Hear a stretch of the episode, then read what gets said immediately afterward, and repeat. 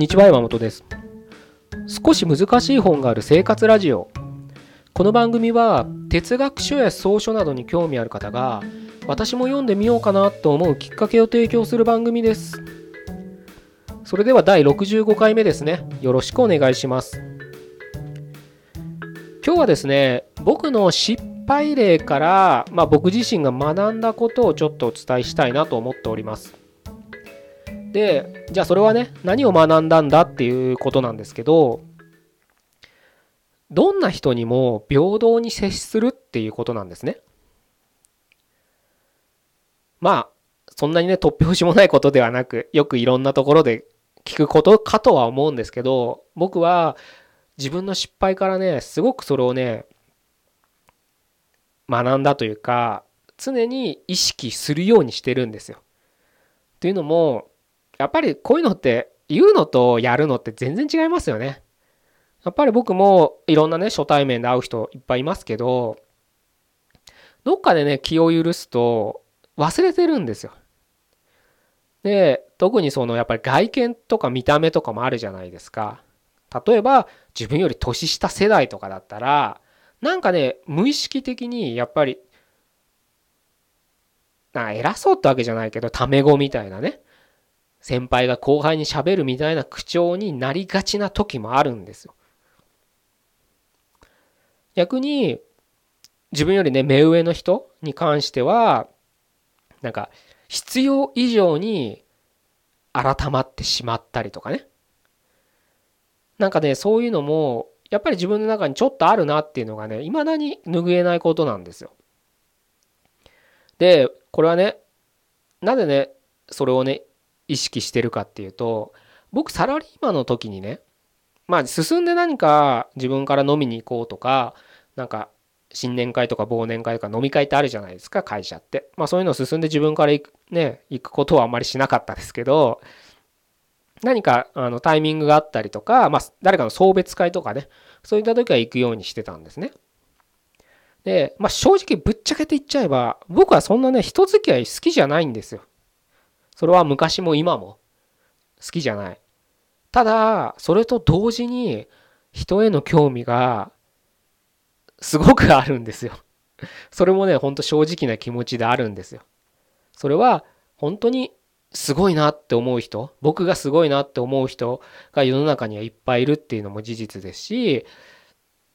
うん、それこそなんか普通だなって思う人でもやっぱ喋ってると何こいつって思うなんか キラリと光ると言ったらいいのかな？なんかちょっと引っかかるようなところがあるわけじゃないですか。あるんですよ。だそういうのをなんかね見つけたりとかそういう話を聞いたりとかしてるだけで僕やっぱねほんと人って面白いなって思っちゃうんですよ。なのでなんともねアンビバレントな感情ですけど人付き合い人となんか接したくないって思う反面人と会うことによる楽しい思いっていうのが両立してるというかね、まあ、ここだけ聞くと相当情緒不安定なやつですけど、笑いながら怒るみたいな。泣きながら、何でしたっけ？あの、竹中直人のギャグでありますよね。笑いながら怒るでしたっけ？ちょっと忘れましたけど、まあ、あんな感情、あんなやつなのかもしれないですけどね、旗から見たら。まあ、ただ、まあ、そういったものがね、昔からあるので、あの、絶対かたくなにね、いかないっってわけじゃなくてタイミングがあったりあのあれば行くようにはしてたんですけどその時ね会った人だったんですけどまあ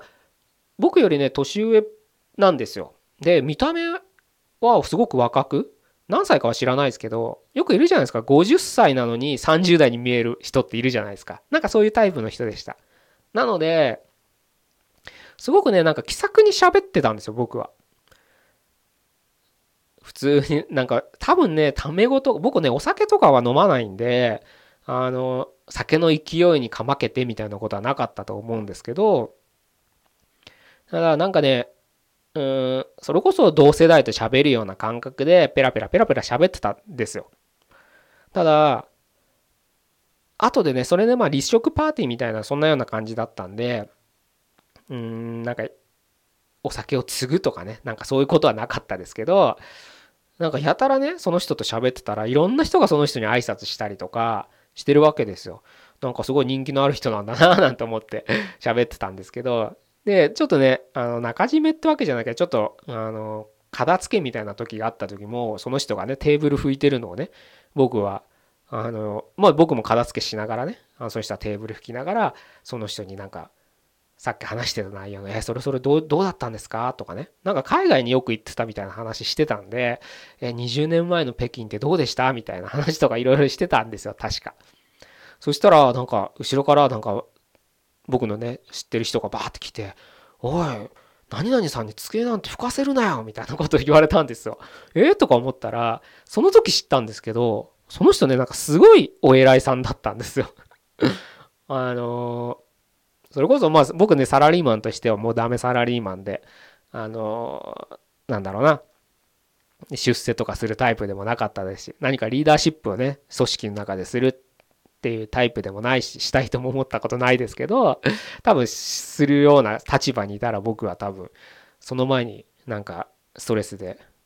やめちゃうんだと思うんですけど。まあそれとは正反対でねあのすごく人望もあって出世街道まっしぐらなすごい人だったらしいんですけどあのその時ね僕は何だろうな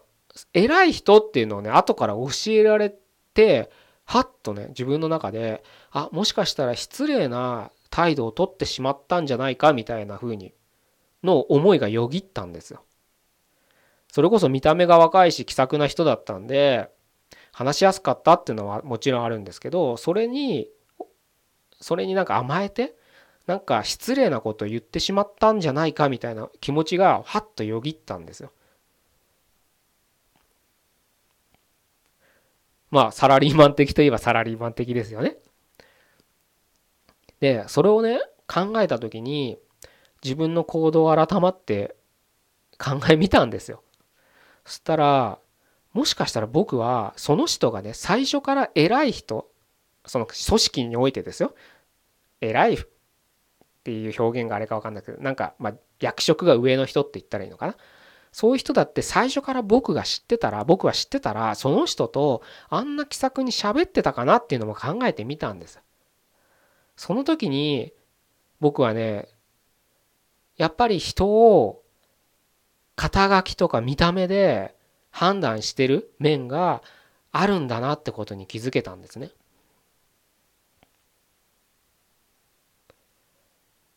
きっと僕はその人が最初から肩書きが上の人だって知ってたら多分あんな話し方してなかったんじゃないかむしろもうちょっと緊張して喋ってた感もあるかもしれないですよね。これってね裏を返せばその人を人間に興味があるとかね言っときながらその人自身には興味を示さないで何か、うん、社会的地位とかそういったものをに自分の態度っていうのはすごく左右されてるんだなっていうのに気づけた瞬間だったんです。よくあの女性があの男性に幻滅するポイントでレストランであの給仕してくれるウェイターとかに偉そうな態度を取る男にげんなりするっていうの なんか聞いたりしますよね。ああいうのがあそこまであからさまじゃないけどそういう態度を取ってしまった男の何分何百分の1かもしれないけどに自分が持ってるんだなっていうのに少しショックを受けたんです。ショックっていうか、うん、まあ、げんなりしたんですよね。あ、自分にもあるんだ、そういうこと。確かにウェイトレスとかウェイターさんになんか偉そうな態度とか取ることは僕はないですけど、でも気づいたらもしかしたら無意識的にそういう態度を取ってしまっていたのかもしれないですよね。どっか無意識的に社会的に何か人を上下関係で見てたんだっていうのを本当にねそれをね言われた時に「おいお前何々さんに机ふかすなよ」っていうのを言われた時に僕はなんかもうハッと気づかされたんですよね。もちろんその友達とね喋る時とか家族と喋る時とかはねそんなこと意識してないかもしれない。意識してませんよ正直言えば。意識する必要もないですよねそういった場ではね。ただ親しき中にも礼儀ありっていうのがね聞いたことあるかと思うんですけど本当ねそれがねずっとここね何十年も何百年もいろん地域問わずまあ日本語で今言ってますけど多分ね英語とかでもあるんじゃないですか？似たようなことわざが伝わってるってことはやっぱり人間活動においては守らなきゃいけないことなんじゃないかなって僕は今考えてるんですね。だからそれからね僕は人と接する時は目上年がね上の人だろうが年が下の人だろうがなるべく